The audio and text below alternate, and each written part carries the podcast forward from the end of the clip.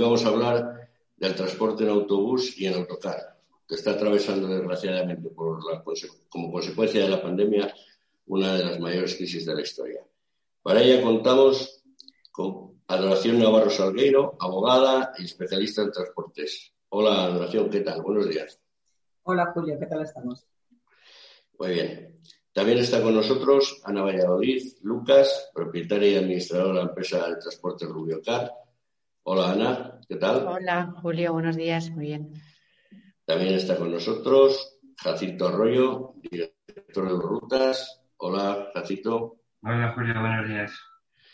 Y como ya ha participado también en otras ocasiones, contamos con Fernando J. Cascales, abogado, académico, director general de transportes y de ferrocarril. Hola Fernando, ¿qué tal? Fernando. Muy buenos días. Ya buenas tardes. Bueno, muy bien. Pues eh, empezamos con el tema del día de hoy. ¿Quién quiere intervenir primero? Yo mismo. Muy bien, Jacito, adelante. Adelante, adelante.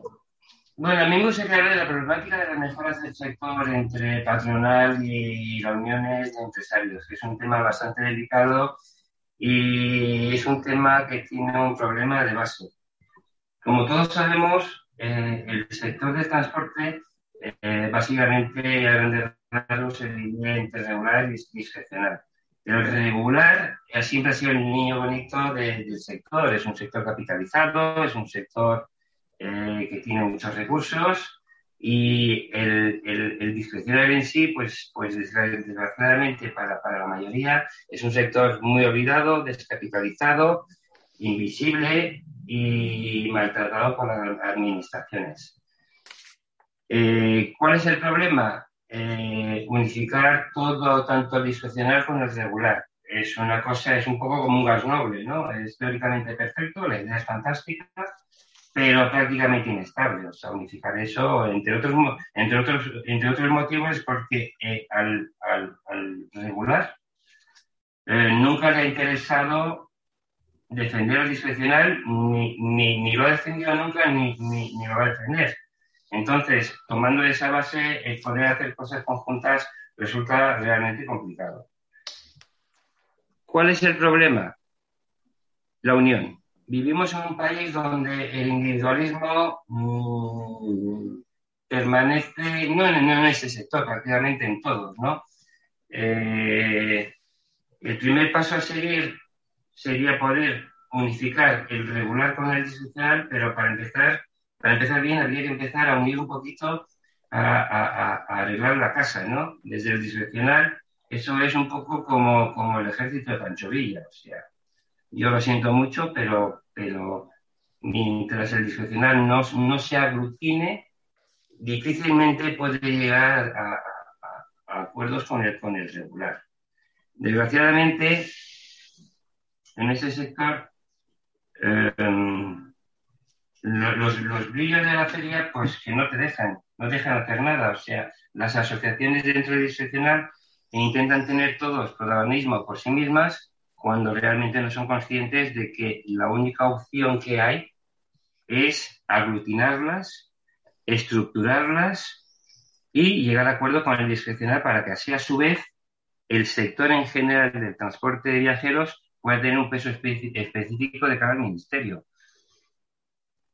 Conseguir eso, pues eh, es un poco una utopía hoy por hoy, ¿no? El problema de, del español en sí está de que ellos por sí mismos se creen que son mejores que nadie, que no necesitan nadie. Gran error, por supuesto. ¿no? Yo siempre lo comparo como una cooperativa de, vinos. ¿no? Tú, tienes un, tú tienes una bodega de vino y no eres capaz de vender el vino. Ahora, si lo, si lo tramitas a través de una cooperativa, eh, resulta que puedes venderlo sin ningún tipo de problema.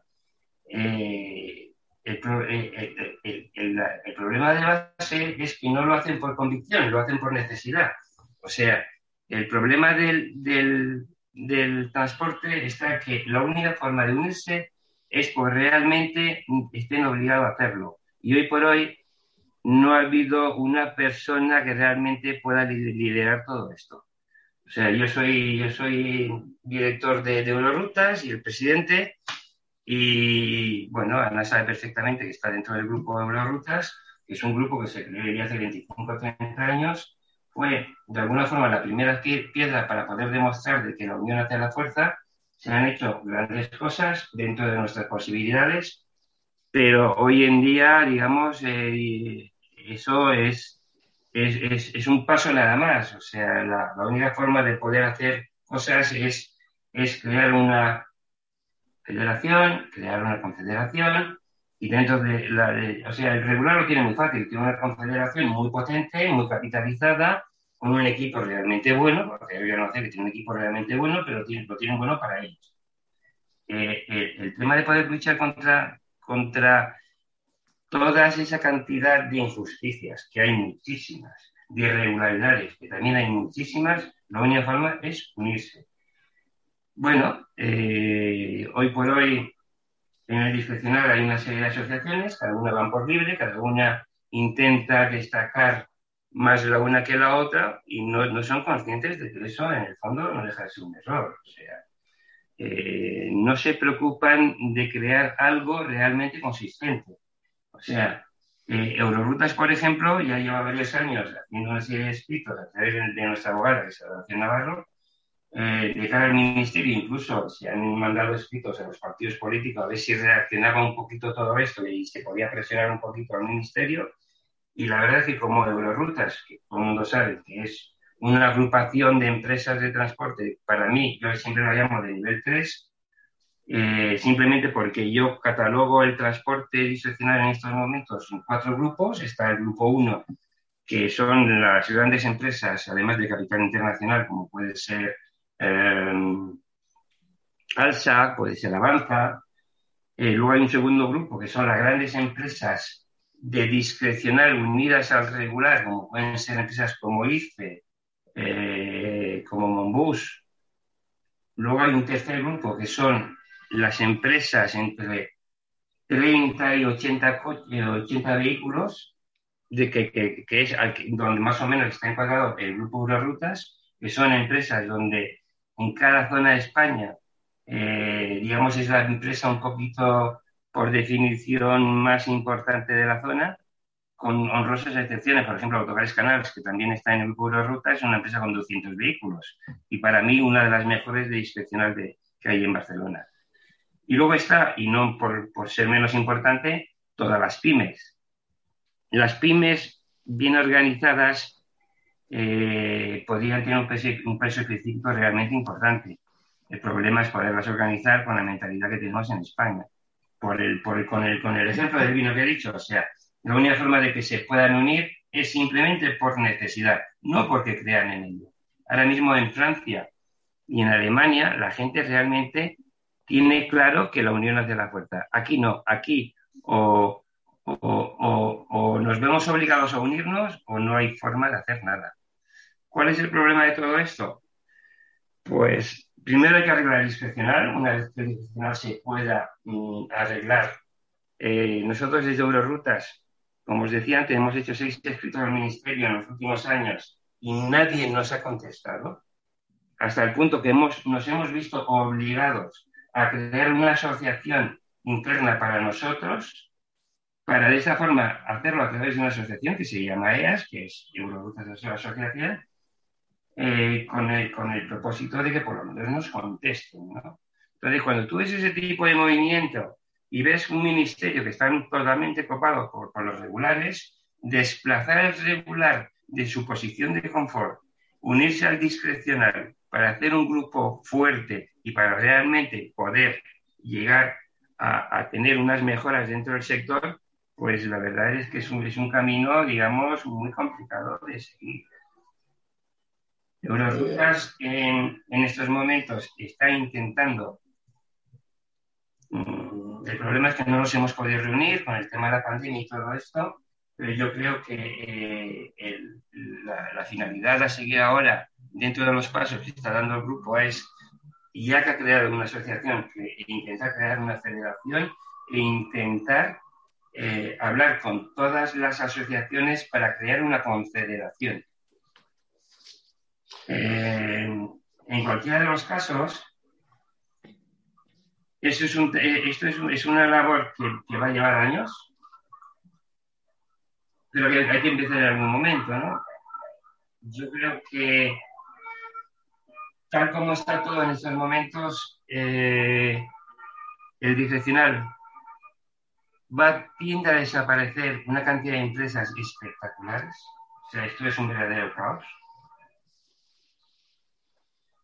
Así como el regular se le ha ayudado con ayudas directas, con, ni más ni menos de 800 millones, al discrecional no se ha dado absolutamente nada. Ahora mismo algo se ha dado en Barcelona, algo se ha dado en Extremadura, algo se ha dado en, la comunidad valenciana, que son los que más han dado, han dado 8.400 euros por vehículo, o van a dar, van a dar, ya veremos cuándo llega el dinero, pero realmente el resto de España está detenido. O sea, es que me parece un despropósito de que nos tengan olvidados, más sabiendo de que todo el, turismo que viene a España, eh, hay un porcentaje mínimo que realmente necesita la tocar, que está entre un 7,5 y un 10% de esos 82 millones que vinieron hace, hace un par de años, pero que no deja de ser una cantidad importantísima. O sea, hay que recogerlos en los aeropuertos, hay, hay que llevarles a, a, a discusión, o sea, hay, hay circuitos, hay de todo. Todo eso lo hace el discrecional. Pero el discrecional está tan sumamente desamparado a nivel ministerial y a todos los niveles que realmente con las inversiones con las inversiones que hay, da realmente pena, da realmente pena. En cualquiera de los casos, eh, todo esto pasa por unificar el discrecional y una vez que esté unificado, intentar llegar a un acuerdo con el regular y poder crear un ente por encima del regular y discrecional para poder empezar a hacer cosas realmente importantes y poder mejorar el, el sector. Muy bien. A ver, el siguiente que quiere intervenir.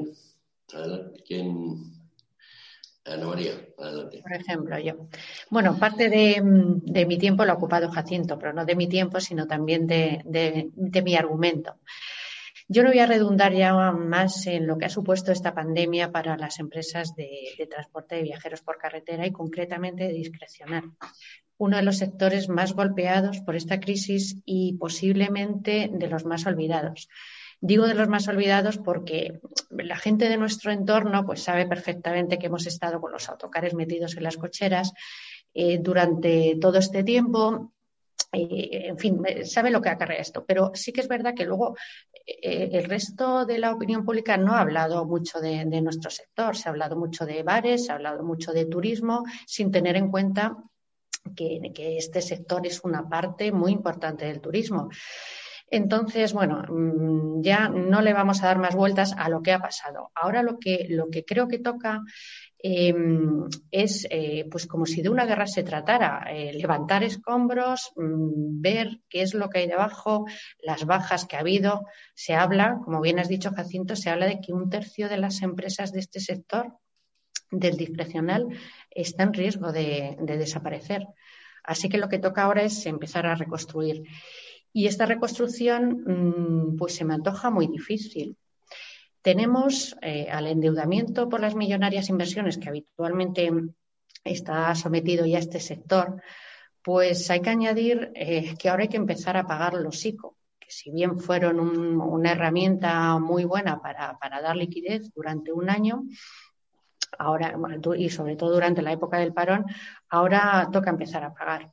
O mm, también es verdad que se ha dado una moratoria durante un año para, bueno, pues, eh, para prorrogarlo, digamos, un año más. Pero, ¿qué ocurre con ello? Que esto genera otro, otro gasto financiero eh, importante que además, bueno, importante adicional que además eh, empieza a, contar, a producirse desde el año pasado. con lo cual, bueno, pues una, un, problema más para, cargar ahí a, los gastos financieros, que ya, ya es un gasto considerable. Por otro lado, tenemos la mochila de los ERTE. Esta es otra que eh, igual, bueno, pues fue una figura muy buena que sirvió para soportar el otro gran, gasto de, de nuestras cuentas de explotación, que es el gasto de personal. Y que afortunadamente pues eh, parece ser que ayer se consiguió prorrogar, alargar hasta, hasta el 30 de septiembre con un con un buen acuerdo por parte de, la patronal y de, los, de los ministerios, entiendo, de los agentes sociales, porque se han conseguido exonerar parte de las cuotas de la seguridad social. Pero si bien es verdad, eh, llevamos más de un año soportando unas cuotas que con cargo a nada, o sea, con cargo a ningún ingreso. Entonces, este, este coste pues será eh, un, gasto que, nos tocará, como muchos otros, eh, digerir en los años venideros. Esto, esto es un problema. Y, bien, y bien importante que no se le está dando, o sea, nos está eh, quitando, pues, sí, el gasto de personal, pero, pero ahí queda eso, ahí queda. Otro problema al que nos enfrentamos y que hablaba algo Jacinto, es decir, eh, nuestros potenciales clientes. ¿Cuándo va a llegar el turismo a tener unos niveles eh, pre-pandemia? Eh, ni lo sabemos. Y cuando se vaya reactivando esta actividad, ¿cómo van a estar esas empresas turísticas? ¿En qué situación? Eh, qué liquidez, qué solvencia van a tener. Vamos a poder incluso cobrar y no solamente eh, eh, no solamente está el turismo, ¿no? sino que también tenemos otra serie de clientes, pues clientes nacionales, ¿no? El, viajero este de, las asociaciones, de los colegios. Mm, todavía tenemos en la memoria fresco ¿no? aquellos la, crisis anterior y aquellos jubilados que no podían viajar porque tenían que ayudar a sus, eh, a sus familias, a sus hijos, eh, los escolares, eh, que no podían ir de excursión porque la economía familiar no se lo permitía. En este momento la crisis va a afectar a muchas personas y no sabemos en qué situación van a estar las economías familiares una vez que esto empiece, como mm, parece que se va a reactivar en el último trimestre de, de este año. Entonces, todo esto implica además que haya una feroz competencia entre, entre las empresas del sector, que ya de por sí son competitivas, porque hay una temporalidad en nuestra actividad y actualmente con tan escasa demanda pues va a hacer que, la bajada de precios eh, pues, pues contribuya aún más a una falta de rentabilidad y por consiguiente a quedar muy lejos, muy lejos de, de esa esperada recuperación. Y a todo esto, pues las ayudas al transporte discrecional Mm, no llegan. Si bien eh, se está oyendo que algunas comunidades están por la labor, eh, ya, ya se han anunciado, como bien has dicho, Jacinto, en algunas comunidades, pues otras no se han pronunciado todavía.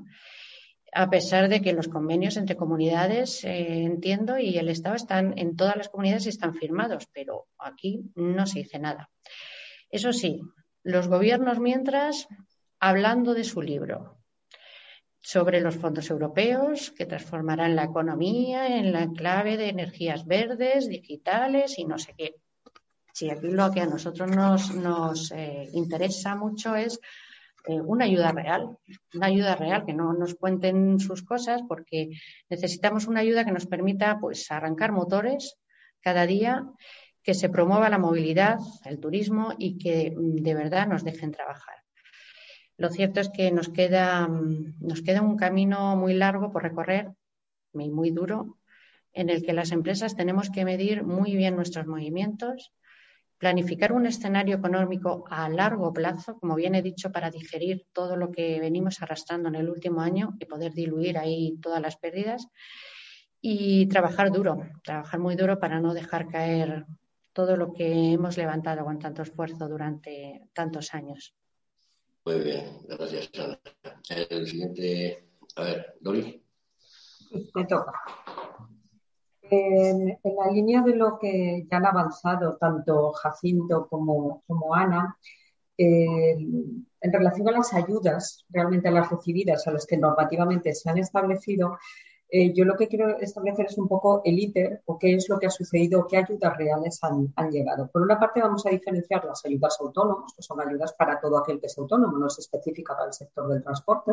Entonces, estas se han venido dando, algunas por el Estado, algunas por las diferentes comunidades autónomas. Se espera que a lo mejor también haya por los propios ayuntamientos en relación a, a todos aquellos que estén empadronados en una determinada ciudad o localidad. Pero mm, en cuanto a lo que son eh, las ayudas específicamente que han ido a parar al sector del turismo, única y exclusivamente son tremendamente escuetas. Entonces, vamos a partir de, una gran falacia que creo yo que fue el, Real Decreto del 7 de 2020 del año pasado que creó, no creó, una nueva línea de los llamados créditos Thomas Cook. Los créditos Thomas Cook, que también fueron, que fueron dos o tres días antes del famosísimo Real Decreto, el 8 2020 eh, sirvió para eh, crear unas líneas de financiaciones, unos créditos con una serie de avales que eran además específicamente para empresas de turismo. ¿vale? Entonces, la mayor parte, pues bueno, tú vas a tu banco, estás oyendo que está una pandemia, que se rumorea ya que iba a haber un estado de alarma, vas a tu banco, oiga que yo creo un poquito de financiación, un poco o mucho financiación, me voy al banco. ¿vale? Hoy, especial para turismo, genial y estupendo los problemas que ha habido y está habiendo con estos Thomas Cook para todas aquellas empresas que suscribieron eh, este tipo de créditos con, con Aval. Después haré un poquito más referencia a ellos. El gran eh, Real Decreto 8-2020, que se supuso parece el y el, es el antes y el después en el, en el seno de esta pandemia, porque reguló todo de una forma absolutamente nefasta, lleva retoques hasta para aburrir y retoques que unas cosas van en contra de las otras. Bueno, algo absolutamente horrible. Pero realmente, eh, por lo que respecta a las ayudas, de aquí parten las ayudas de los créditos con avalico al 80%. Parten de aquí, que se crearon para eh, con cinco años de devolución y uno de carencia. Eh, este uno de carencia un año después ya se ha producido. Entonces, como consecuencia precisamente que la situación lógicamente todavía no ha arrancado, sino que tímidamente se van viendo unos ciertos atisbos, se tuvo ya que ver la necesidad de prórroga que se hizo en virtud del Real Decreto el 34-2020. Entonces se ha prorrogado el, eh, el, plazo del vencimiento por tres años más y otro año más de carencia. Entonces ahí sí que tenemos unas ayudas eh, ayudas, unos créditos, porque al fin y al cabo lo tiene que pagar la empresa, pero que sí que tienen unos importantes avales por parte del Estado, pero que no son específicamente para turismo, son para todas aquellas empresas que estén en la situación que necesita una, una, liquidez y que se la podía prestar a través de estos créditos.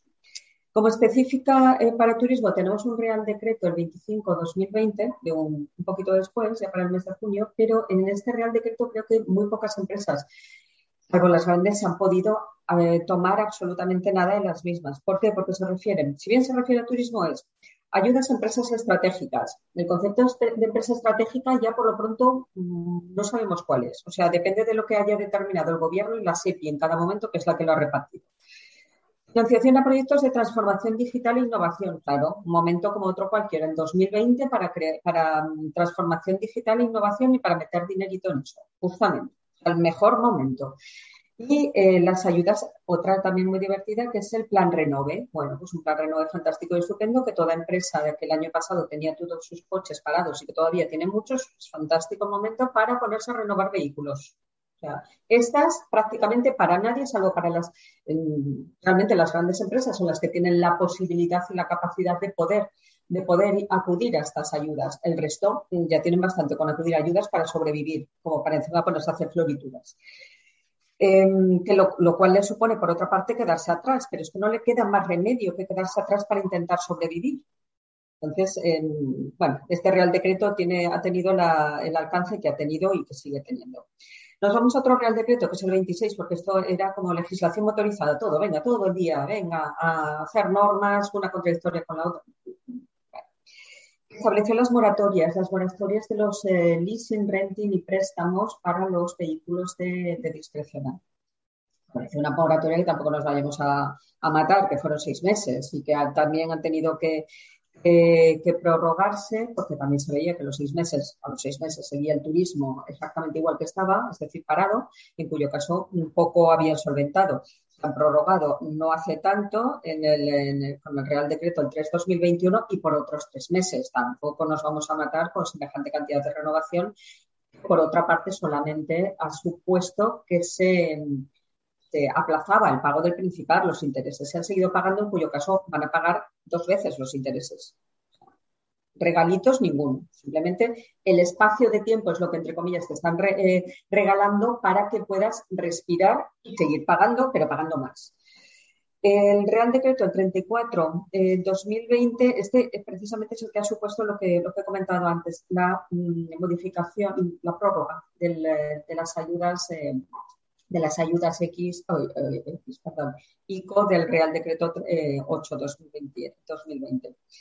2020. ¿Qué es lo que nos ofrece este Real Decreto? Aparte de esa carencia por tres años más, eh, perdón, ese plazo de vencimiento por tres años más y carencia por un año más, que no es aplicable a los temas CUP. Este ya directamente los temas CUP ya están abandonados a su suerte. No se puede prorrogar, en cuyo caso se han visto abocadas las empresas que tenían este tipo de créditos a negociar con la, propia entidad bancaria, en cuyo caso lo único que le han hecho dice, bueno, yo te iba a conceder el préstamo, el, crédito por cuatro años, te lo sigo concediendo por cuatro años y te doy una más de carencia, tienes que amortizar el resto en dos años que te quedan, con toda la burrada que eso supone. Tener que amortizar unas cantidades de dinero en menos tiempo del que tú ya tenías previsto. Más eh, reales vetos, pues tenemos otro, el 5-2021, que está ha sido tremendamente importante porque este sí que ha supuesto ayudas directas para el sector del turismo sector del turismo, eh, cuyo CENAI sí que se ha incluido como beneficiarios a las empresas de transporte, porque hasta la fecha eh, la cosa era bastante complicada porque en el turismo no incluían al, al, transporte de viajeros. En este sí que se ha incluido y eh, han supuesto unas ayudas de 7.000 millones para eh, todo el Estado. que reparten las comunidades autónomas a las que ha hecho antes referencia, referencia Ana. Hasta la fecha, si bien muchas comunidades autónomas, la mayoría ya han publicado los convenios con el Estado, todavía nos quedan algunas que no han publicado siquiera esos convenios. De hecho, hoy ha salido País Vasco. O sea, todavía tenemos unas cuantas que no han publicado ese convenio. Esas ayudas tienen que repartirse antes del 31 de diciembre. Y de momento solamente tienen plazo abierto Castilla-León, Valencia lo abre el día 1 y el día 7 después para las empresas que no reúnan los requisitos que, se ha establecido en el, para, las que abren el día 1, que son empresas de nueva creación, las que haya habido reestructuraciones en el año 2019. Eh, abrirán para el, día 7, pero además muy poquitos días, a diferencia. Y Madrid son las únicas que han abierto. Tienen que abrir todas las demás, pero todavía están en un paso anterior. O sea, todavía están que sí con los convenios, pues publicación, eh, publicación por eh, comunidades autónomas y demás. ¿Qué es lo que está suponiendo esto? Que se va a indemnizar con una cantidad a tanto alzado siempre y cuando las empresas hayan sufrido un 30% de disminución en su facturación, que desgraciadamente en la actualidad eso es fácil, facilísimo, que se cumpla ese requisito y que además eh, se ha establecido un requisito que, hay alguna empresa que ya le está suponiendo problemas. Tiene que tener un pasivo, o perdón, tiene que tener un, patrimonio neto a final del año 2019 positivo. Si es negativo, mm, ya empezamos con problemas porque ha habido, para variar, otro Real Decreto posterior, el 6-2021, que le permite a las comunidades autónomas abrir esa vía de aquellas empresas que no tuvieran un negativo, o sea, perdón, que tuvieran negativo en 2019, pero hasta la fecha ninguna ha incorporado eso. Y también para, para CENAIS diferentes a los que están incluidos en turismo. Bien, 30% de facturación disminuida, lo que se satisface es una cantidad que es un 20% para las empresas de menos de 10, perdón, de más de 10 trabajadores, de todo aquello que exceda de ese 30% hasta la, hasta la facturación que se tuvo en 2020. Si es eh, menos de, si tienen menos de 20 trabajadores, la cantidad asciende a un 40%. Pero tampoco es un dinero que vaya a llegar a las empresas en sentido estricto como, como, como dinerito, vaya, como soldi. No. Va a ir primero al pago a proveedores que todavía estuvieran pendientes y segundo va a ir a pagar esos hijos no digo que no sea importante, pero desde luego todo aquel que esperara ver dinero circulando entre sus manos para poder aplicarlo a las cantidades, aquellos agujeros que tuvieran, no lo va a ver. Porque al fin y al cabo el Estado y los, y los bancos están intentando cubrir las espaldas ellos, favorecerte a ti en la medida de lo posible, pero desde luego lo que pretenden es cubrirse las espaldas con eso. Nuevos problemas para los que tenían los Thomas Cook, que también en este Real Decreto se prevén unas, unas quitas, una, en reestructuración de deuda cuando ya se estuvieron produciendo impagados, se estuvieran negociando con bancos, pero los temas Cook también estamos otra vez, ya no vuelven a participar de esto. No vuelven a participar porque no pueden ser, eh, no pueden prorrogar, por lo tanto, al no poder prorrogar, no pueden participar en esta reestructuración de las, de las deudas. Em, estas son más o menos las ayudas que de momento se están teniendo dicho, esta, esta última, las ayudas directas, estas que vienen del Estado y que reparte comunidades autónomas, por ser importantes, tienen un techo de 200.000 euros. Esto, y además, eh, siempre el techo uh, va a ser el, máximo, es decir, no se podrá nunca superar el, lo que se hubiera facturado en 2019, lo cual también tiene, tiene su lógica. Y después, ¿qué tenemos? Ayudas. Eh, únicamente os voy a comentar unas cuantas pinceladas de las ayudas que están viniendo de comunidades autónomas que tenemos ayudas en Extremadura que han sido hasta, hasta 20.000 euros. Estas ya no parten del Estado, son de la propia comunidad autónoma. Eh, Extremadura hasta 20.000 euros. Cataluña, 1.200 euros por vehículo de discrecional y en estos momentos que está abierta la de, la de Valencia, que son 8.400 euros por cada vehículo de discrecional.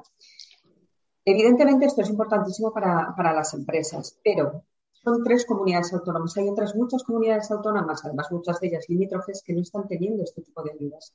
Entonces, la propia comunidad autónoma está generando para las empresas que están, eh, que, forman parte de esa comunidad autónoma, de esas pymes, esas em, empresas que están empadronadas, que tienen sus domicilios sociales allí, una, una serie de eh, competencia les está dejando una, en, una, en una posición muy difícil a la hora de o de participar en las futuras licitaciones públicas que ya está habiendo y que no comentamos ya en estas que se están avecinando, como son las zonales, que evidentemente Ana sabe de eso, porque una de las que Em, que se avecinan como zonales es Castilla-León, son Castilla-La Mancha y son Aragón, que, cuyas empresas, lógicamente, por mor de esa falta de ayudas de, sus propias comunidades autónomas, se van a ver muy perjudicadas de cara a, poder competir en, medianamente en una igualdad con otras empresas que, han visto que sus arcas, de una forma más o menos ficticia, pero han ido rellenando. Muy bien. Pues eh, ahora, por último, Fernando, en esta primera intervención. Adelante. Bueno, muchas gracias.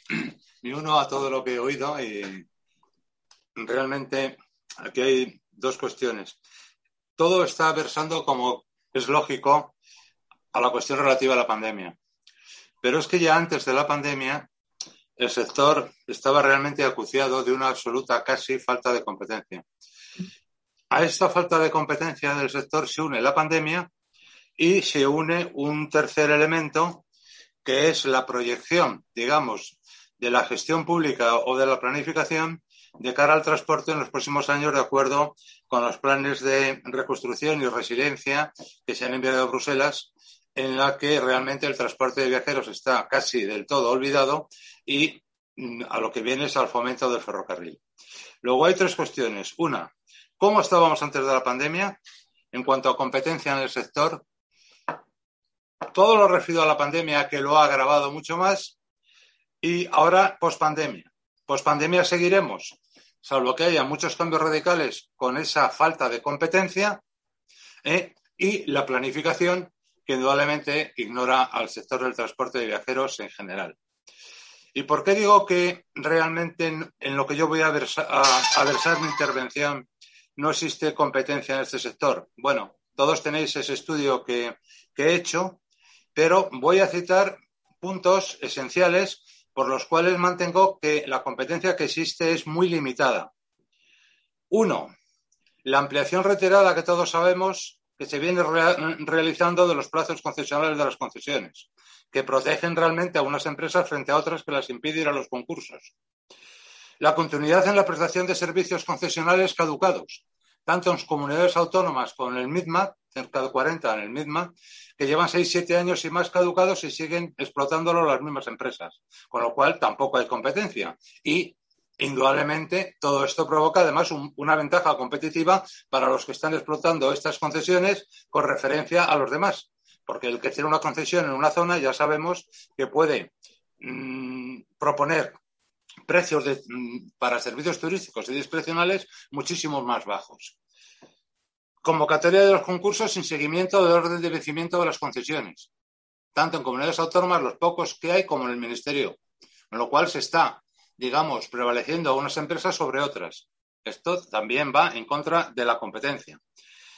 Excesiva valoración de orden discrecional de las ofertas, hasta 45 y 35 y 40 puntos en muchísimos concursos, con lo cual realmente la puntuación aritmética no tiene ningún valor.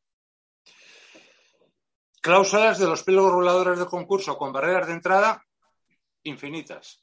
Podría citar 20 o 30 ejemplos de los últimos dos años solo de temas que he llevado yo. Justificación de las ofertas desproporcionadas de una forma no objetiva ni transparente ni con arreglo a, criterios que se conozcan de modo que igual se acepta una oferta de un 50% o de un 45% de temeridad y otra del 30%, pues no. Así estamos. Y además, en muchos casos, sin el informe del servicio técnico correspondiente.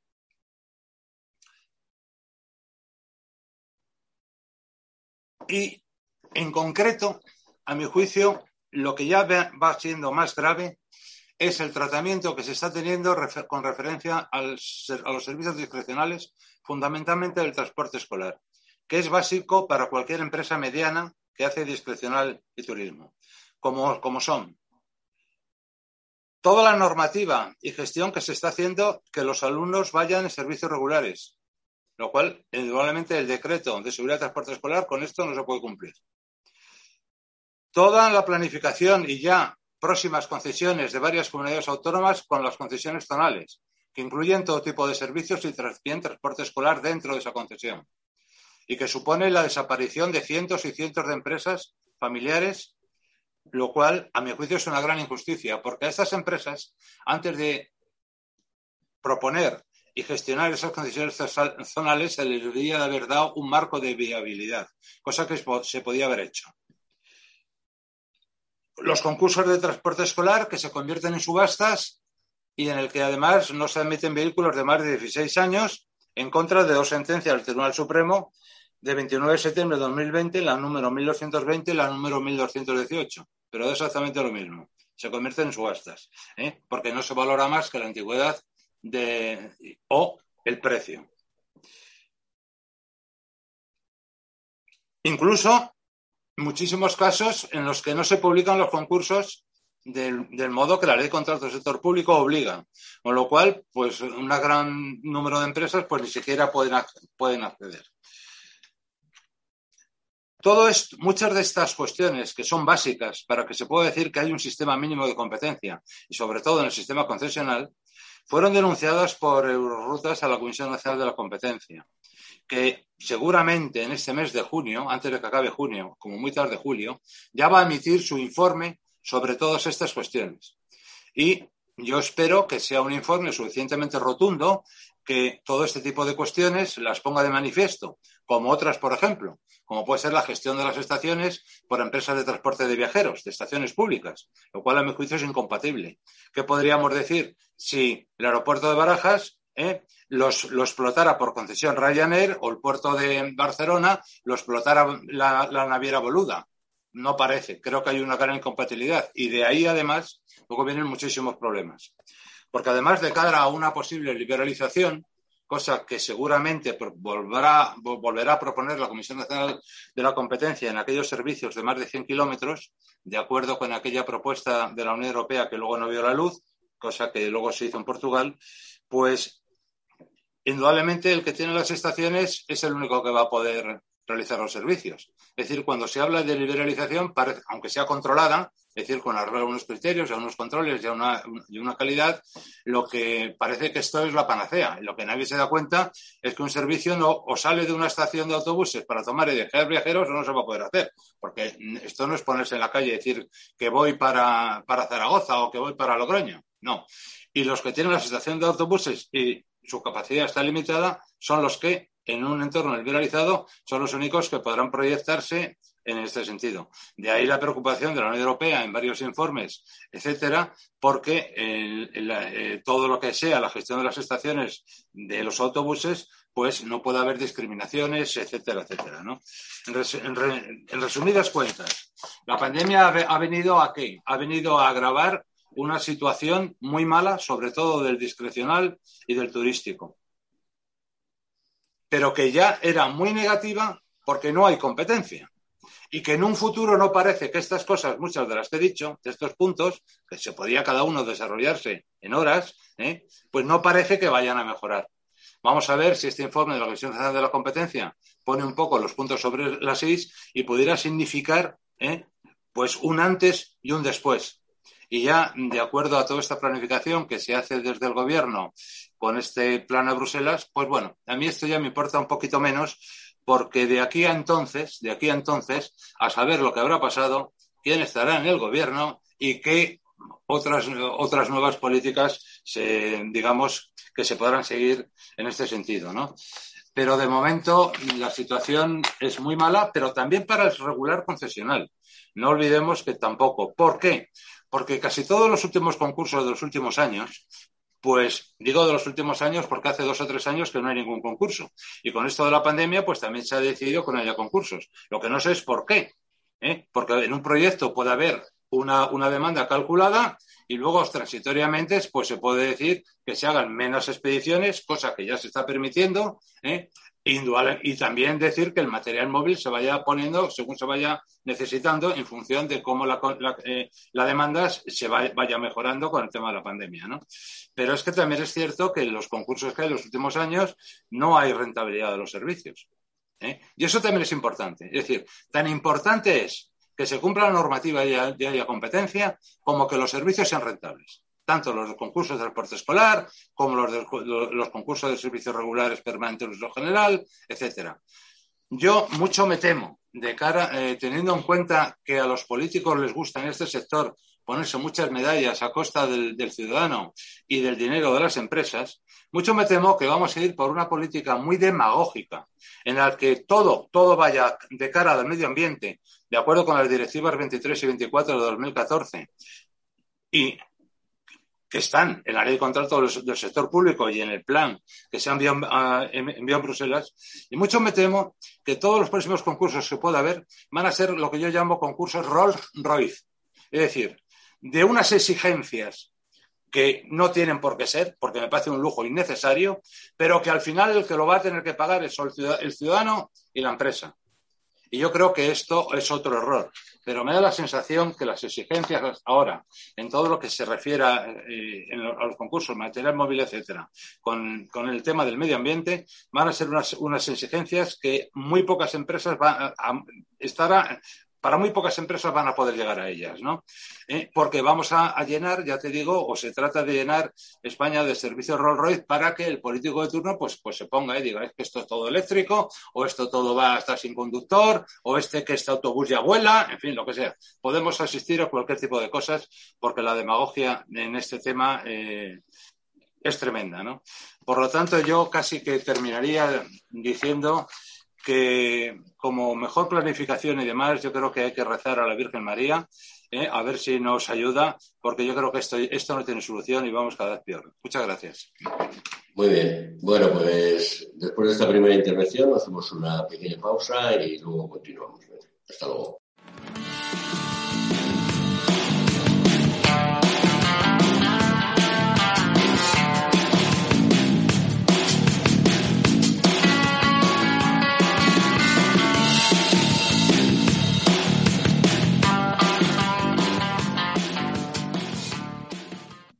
Bueno, eh, seguimos con la segunda parte de, este programa especial dedicado al autobús y al autocar.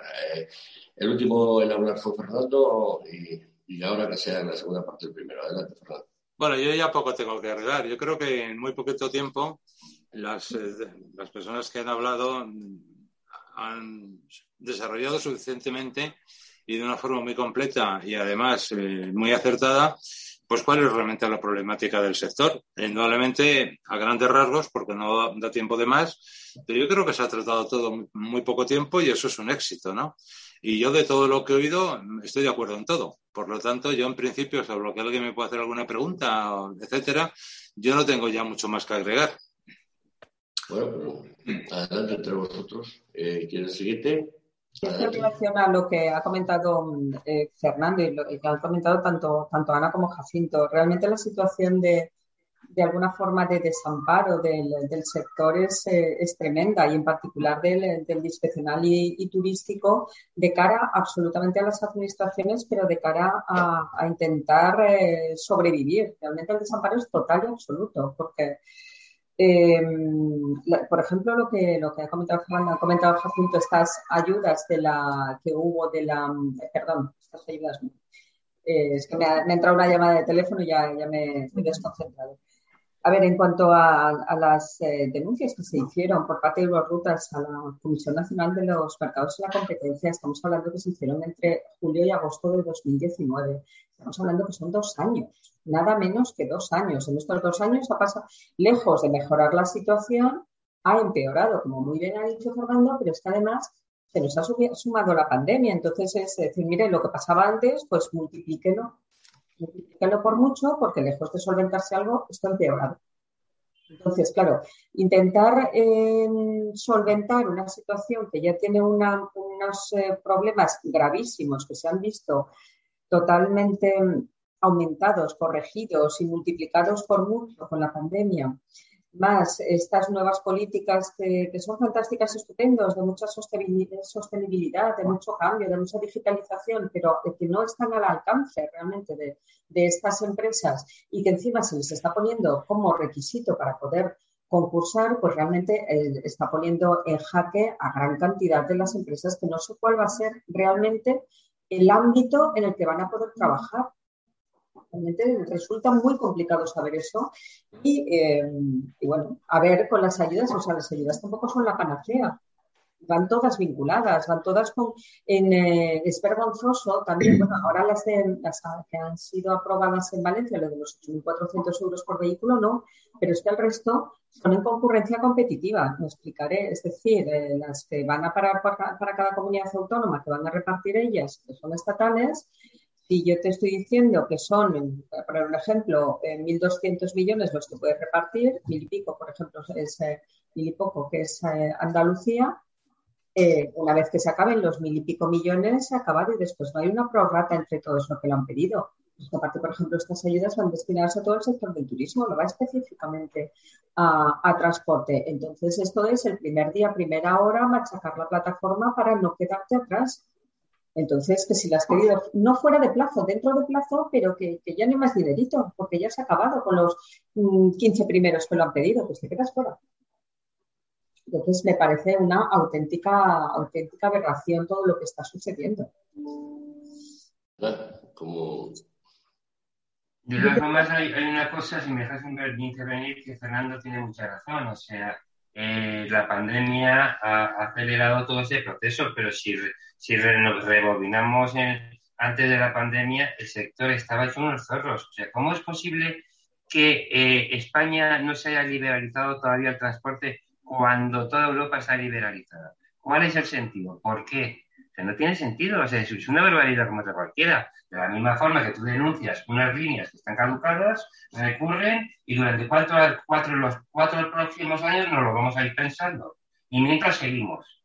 Eh, yo es que no entiendo el ministerio, yo entiendo de que el regular tiene mucha fuerza, pero hombre, dentro de, dentro de un orden, dentro de un orden, hay cosas que se caen por su propio peso y todo esto me parece un despropósito, vamos, vamos, vamos, y vamos, desafortunado es poco, me parece una barbaridad. ¿Tú qué dices, Fernando?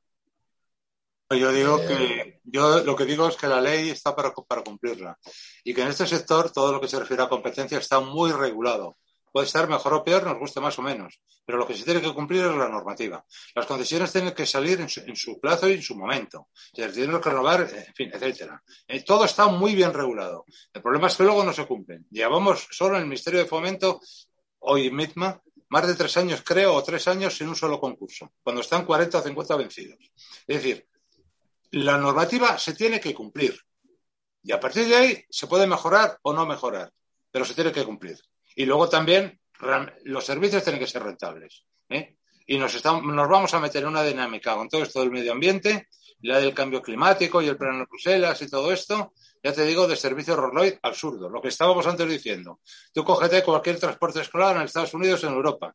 Un vehículo a lo mejor de 16 años o más, que está perfecto. Aquí vamos, aquí verás tú lo, para ganar un concurso, mm, digamos, miserable ¿eh? de transporte escolar, lo que va a haber que hacer.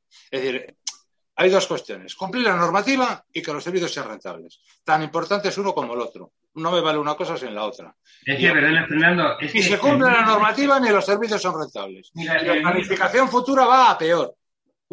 esa es la realidad. Vale, pero mira, en el mismo servicio que puedas hacer en España, lo pides a, a, Francia, te vale tres veces más.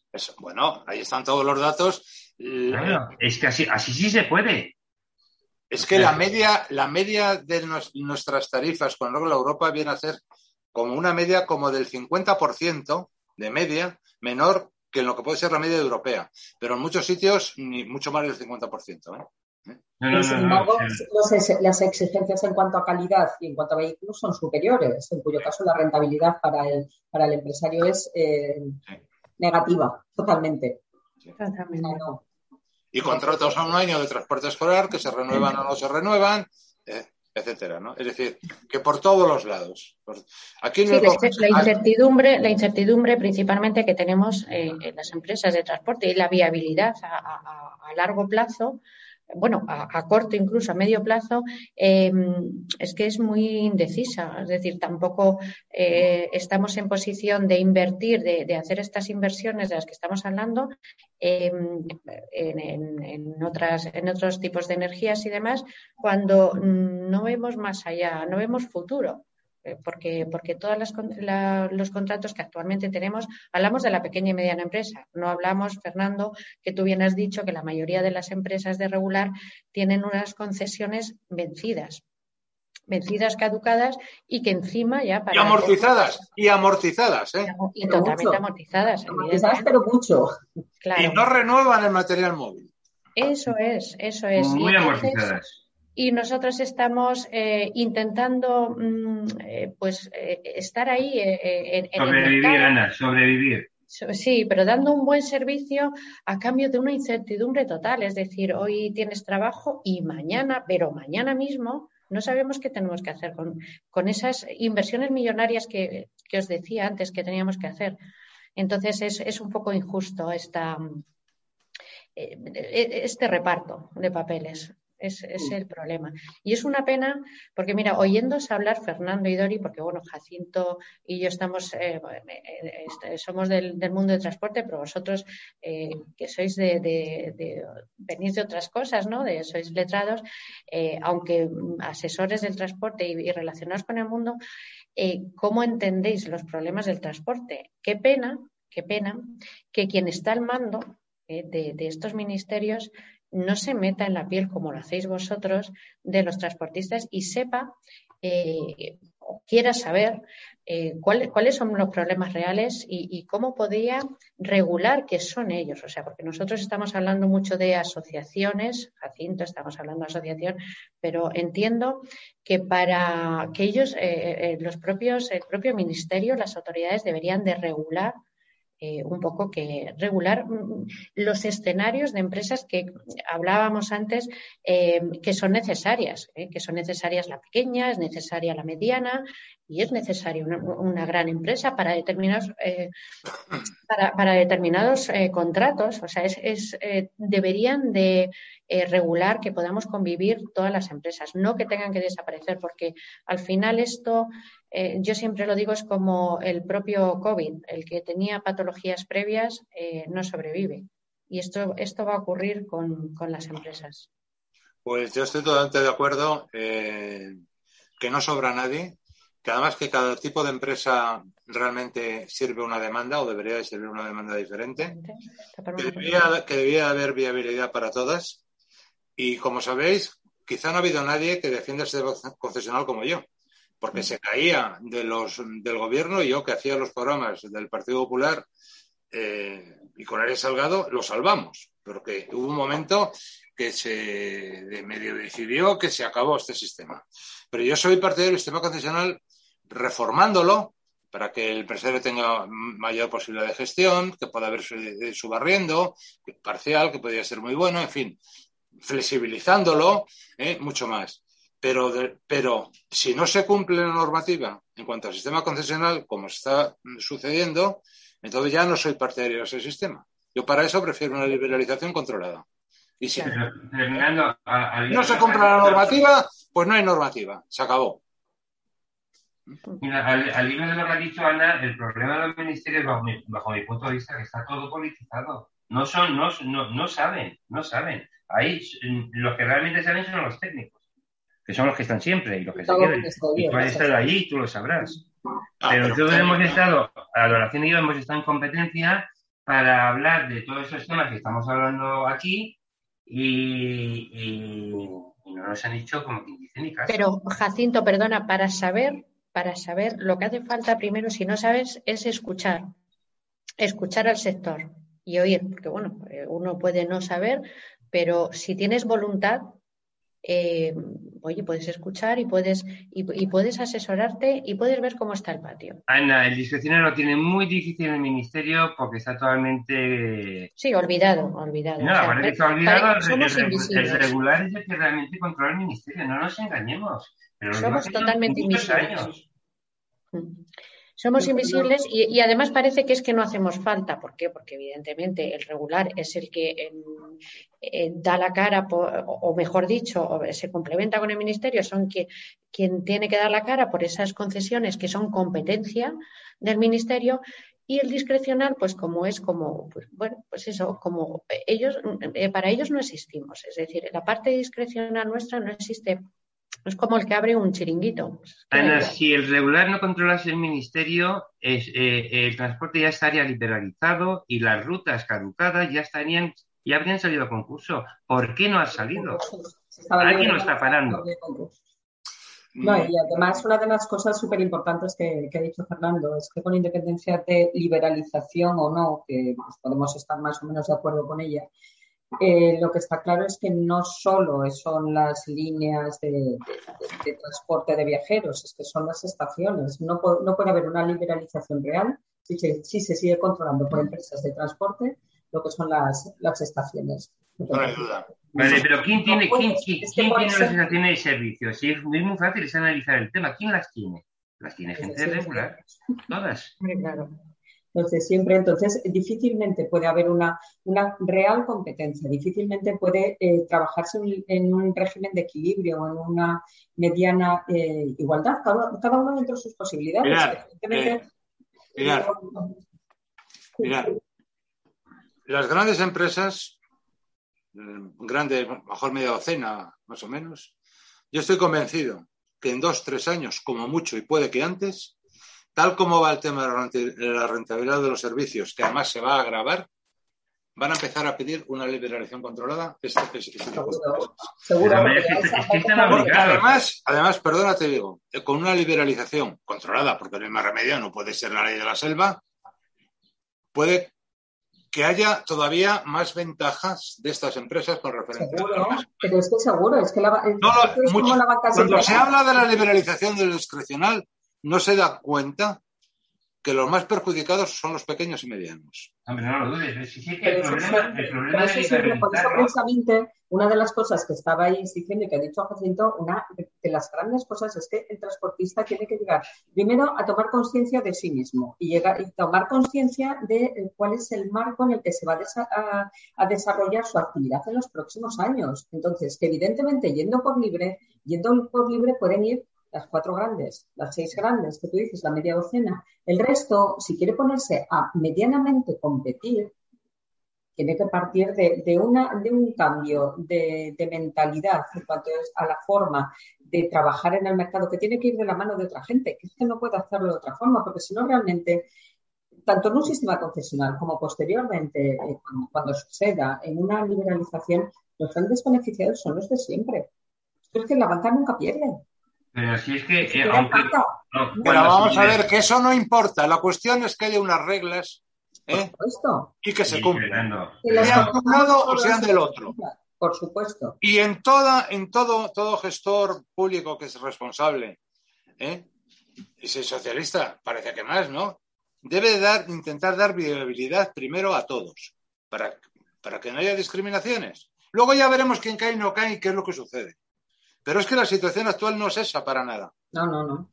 ¿Eh? Pero, vamos a ver. Estamos, se está hablando de ministerio, pero después tenemos que pensar que en cada comunidad autónoma tenemos sus diferentes gobiernitos, que cada uno pues está haciendo, mm, es que es una réplica prácticamente de lo que se hace en el Estado. O sea que no, no, no se ve salida por ninguno de los lados. No se trata de proteger a ningún tipo de empresas. No, no, no, no, no, no, evidentemente no. Todo lo contrario. de que tengan la posibilidad todo el mundo. Eso es que no, no es decir, no, voy a dar preferencia a unos a otros, no, no, no, no, os voy a dar el marco para que podáis trabajar de una forma igual, sin discriminaciones y demás. Que evidentemente después el que tenga más dinero tiene otras posibilidades, evidentemente, pero eso es lógico y normal. Pero al menos que no se parta de una, de una posición de inferioridad, es que ya de primeras es que es materialmente imposible. En cuanto a lo que dice Fernando, de que, que realmente no son a ver, vamos a ver, el sistema concesional, uno de los muchísimos problemas que tiene, ya muchos de ellos los ha puesto de manifiesto Fernando, es que eh, al, ir en, concurrencia competitiva, esto también, o sea, vamos a competir, ¿en qué se está compitiendo? Porque los niveles de calidad te obligan medianamente a tenerlos, ¿no? Pero ¿en qué se está compitiendo? En precio. ¿Qué está haciendo la administración? Ahorrar. Como está ahorrando, tú ahora vende. ¿Y, ¿Y qué es lo que cada vez más requisitos, cada vez más exigencias por el mismo o menos precio, porque el de al lado también quiere quedarse con esa puta, lógicamente, es una serie de inversiones. Entonces llega un momento que la rentabilidad es nula, pero ni para las grandes, ni para las pequeñas, ni para las medianas, absolutamente para nadie. Y por eso precisamente lo que dice Fernando, que es que incluso las grandes, que tienen muchísimo más pulmón que las pequeñas, pues van a abogar de aquí a unos años casi seguro por una liberalización controlada. Bueno, en precio sí, en parte, porque en los que son las concesiones eh, los pliegos realmente, eh, los cálculos aritméticos, el precio de expediciones y tal, ya se calcula. Eh, yo voy a sacar en la, en, digamos, la valoración discrecional sobre 35 puntos 30 o 32. El resto, 18. Luego yo, a lo que es lo aritmético, no voy a demasiado, porque luego voy a sacar aquí 15 puntos más. Pero hay dos hitos, hay dos hitos en cuanto al precio que han pasado desapercibidos. Yo lo he publicado ahora, o lo publico, no sé, si no lo he publicado ya, o lo publicaré dentro de un mes. Como mando tantos artículos, ya ni me, ya ni me acuerdo. Son Zaragoza y Galicia que han sacado los concursos, algo que vengo yo más de 10 años diciendo. No tiene ningún sentido que el precio dependa de la oferta de una empresa de transportes en un servicio regular.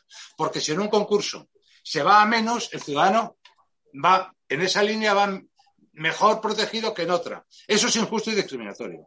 Bueno, pues eh, Aragón, lo va, a sacar concursos, y Galicia ya los ha sacado, en el que el precio no está en los concursos. Se pone un precio igual, lo cual es lógico que en una comunidad autónoma el precio de cero kilómetro o del Estado el precio de cero kilómetro sea el mismo, con ciertos matices, por si esa carretera tiene un peaje o es de alta montaña, además, bueno, puede haber es, esta diferenciación. O tiene que utilizar una estación pública que tiene unas tasas, ¿no? Y eso está muy bien por, primera vez, porque aquí el precio de, subirse en autobús no debe depender del concurso de la oferta de una empresa.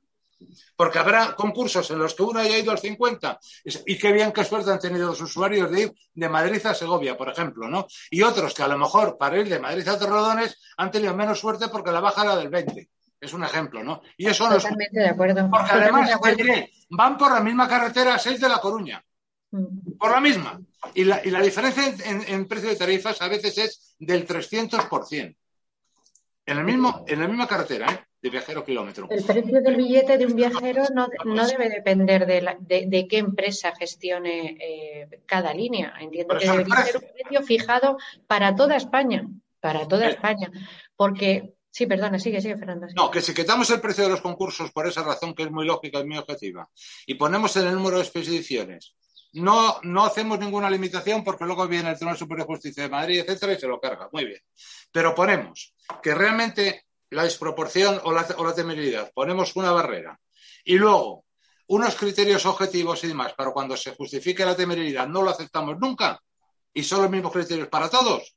Los concursos si a eso unimos que el, factor discrecional sea bajo, un 10, un 12, pero no un 35 o un 40 o un 45, entonces tendremos unos concursos siempre que no haya barreras de entrada como hay en los servicios turísticos, por ejemplo, que los hay, de los eh, urbanos, en las que se dice usted no puede hacer este servicio si en los últimos tres años no, no, no, ha, no ha hecho un servicio igual en ciudades de tres millones de habitantes. Con lo cual solo hay dos o tres empresas en España que lo pueden hacer, en el urbano. Esto está pasando.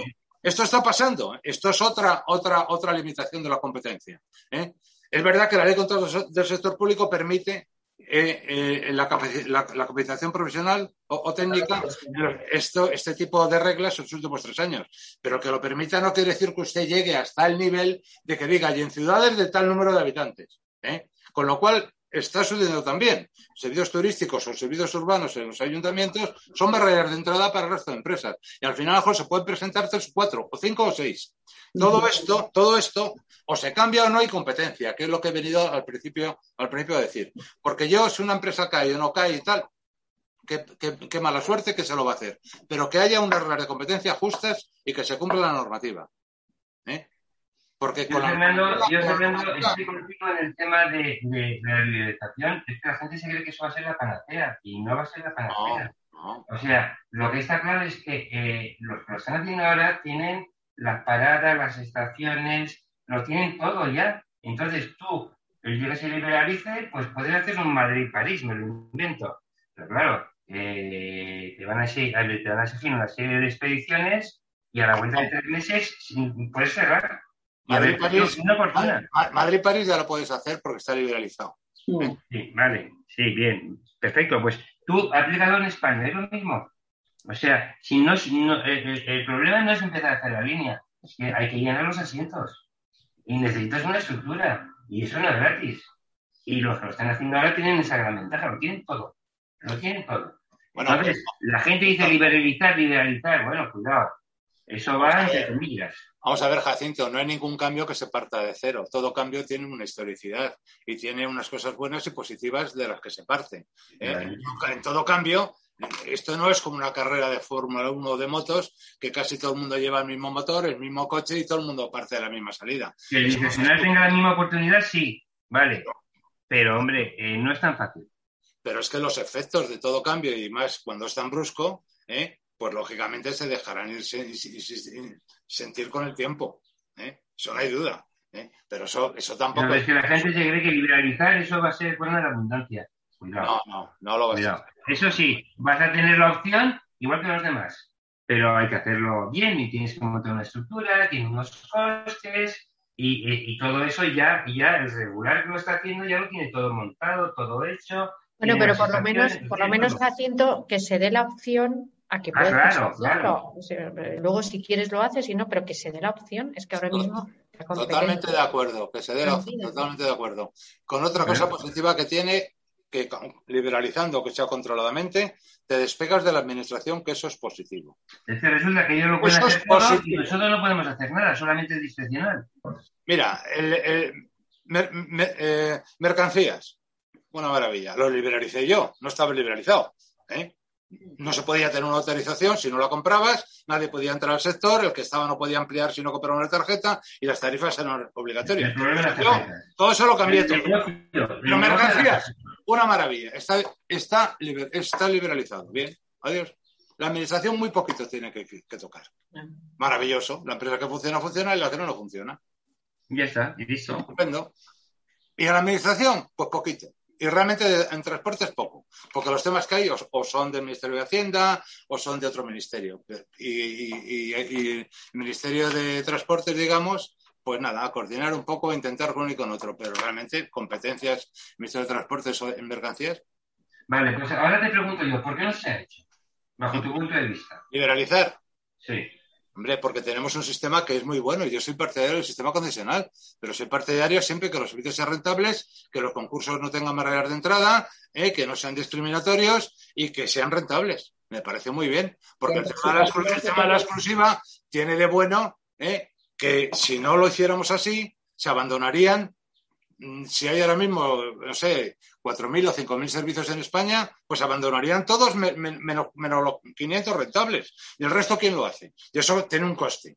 ¿eh? Y si el resto quién lo hace y tiene un coste porque eso tiene una subvención, ahí ya no puede estar liberalizado. Porque cuando doy una subvención ya no está liberalizado. Solo va a haber uno al que dé una subvención y habrá un concurso. Es decir, que cuando decimos que se liberaliza y que, y que será un sistema controlado, quiere decir que si tú te comprometes unas expediciones tienes que hacer, un nivel mínimo de calidad, una serie de cosas. Pero también quiere decir que, coexistirá, coexistirá con concursos. ¿En qué? En todos aquellos tráficos que nadie los quiere hacer y que haya que sacar un concurso eh, siendo subvencionado. ¿Y por qué no se quiere liberalizar? Porque costaría mucho dinero a las comunidades autónomas porque tendrían que subvencionar todo este tipo de servicios. Ahora mismo no, realmente se subvenciona muy poco, ¿eh? muy poco. ¿Eh? Por eso no se quiere liberalizar, porque nosotros tenemos un sistema de autobuses que cubre toda la geografía, cosa que no tiene ningún país del mundo. Ninguno. Y entonces por eso otros países, yo liberalizo, a mí me da igual, ¿eh? porque no, no tenemos ese tipo de servicio. Pero en España lo tenemos. Y si lo tenemos, debemos de conservarlo y mejorarlo, que es lo que yo propongo en este época nacional. Y sobre todo, que se, digo, lo sigo diciendo, que se cumpla la normativa y que haya competencia. ¿eh? Por eso es un error cargar el sistema. en Francia lleva muchos años primando el tren. ¿Eh? En las líneas de larga distancia, en Francia llevamos esos años que lo que prima es el tren. Han tenido una estructura cuando, cuando, o sea, cuando aquí salió el AVE, el que llegó en Francia llevaba ya 30 años. Pues ya lo sabemos, ya, ya lo sabemos, por eso cada vez son menos rentables, pero es que ya no solo el tren, es que estamos asistiendo a que incluso en avión hay precios más bajos que el autobús. Claro, es que eh, las líneas de del avión son mucho más baratas Incluso por ofertas que hay, etcétera, etcétera, sacando por internet con tres meses de antelación, etcétera, etcétera. y de tiempo no tiene nada que ver. Os voy a poner un ejemplo tontorrón de hace ya unos cuantos años, eh, cuando yo estaba haciendo criminología en Alicante. Entonces yo iba eh, dos veces al año a, Alicante, lo que era pues, medio a distancia y todo. Vale, iba dos veces al año o tres, entonces me pegaba allí varias semanas y ya está. Y en ese tiempo justamente pusieron desde Zaragoza Ryanair. Entonces yo, como ya sabía que, en qué momento, desde principios de año, tenía que ir, yo iba y venía por 1,98 euros. Increíble. Alicante que yo decía, yo no, sé si esto no se caerá, pero yo iba por 1,98 porque lo cogía con antelación de 8 o 9 meses, yo sabía las fechas en las que tenía que ir y yo he cogido billetes a ese, a ese precio y dices, esto es increíble. Claro, evidentemente, si querías llevar maletas es cuando te sube, pero yo como sabía que tenía que las mandaba en autocar. Claro. Eh, mirad, yo, eh, yo con eso ya termino porque me tengo que ir porque llega Gerardo a, verme. Hace muchos años que el transporte está visto desde las administraciones públicas como si fueran una ONG. Lo que ven los presupuestos y lo que no se quiere, lo que no se pone es dinero en el transporte. ¿Eh? Y al transporte, con el sistema concesional también hay que poner dinero y mucho dinero. Y si hay que subvencionar, se subvenciona. Y, lógicamente, el sistema concesional habrá que poner mucho más dinero. Pero la cuestión estriba en que los políticos quieran ver que el transporte realmente necesita inversiones. ¿eh? Y está ajeno a ellas. Eso es una realidad. ¿eh? Es un sector que además se le ha tomado como si fuera una ONG. Usted hace esto, yo le pido esto, usted hace esto, usted hace esto, prácticamente todo gratis. ¿eh? Y ya está. Y eso es una realidad. Eso es una realidad. Y si no, ver los, los presupuestos que tienen las ciudades públicas autónomas para invertir en el transporte o ayuntamientos importantes. Quitando Madrid o Barcelona con el, con el consorcio, que se pone, eso, es un dineral, prácticamente el resto es un solar.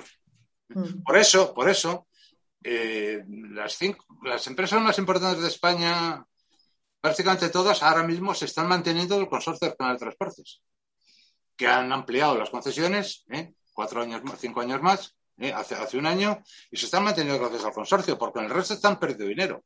Y, empresas muy grandes, no quiero citar nombres, eh, si están manteniéndose sus cuentas más o menos de resultados, es por lo que están ya, eh, digamos, concursos que están ganando fuera de España. Porque en España ya empieza todo a no ser rentable, a hacer un solar. Bueno, pues si no se dan cuenta de eso y cada vez que vemos un concurso o oímos una planificación de cualquier comunidad autónoma, esto es como si fuera, ya te digo, Servicio Rolls Royce es poco, es poco. ¿eh? Y esto así, eh, esto así, pues no puede ser. No vamos a ningún sitio, ¿no?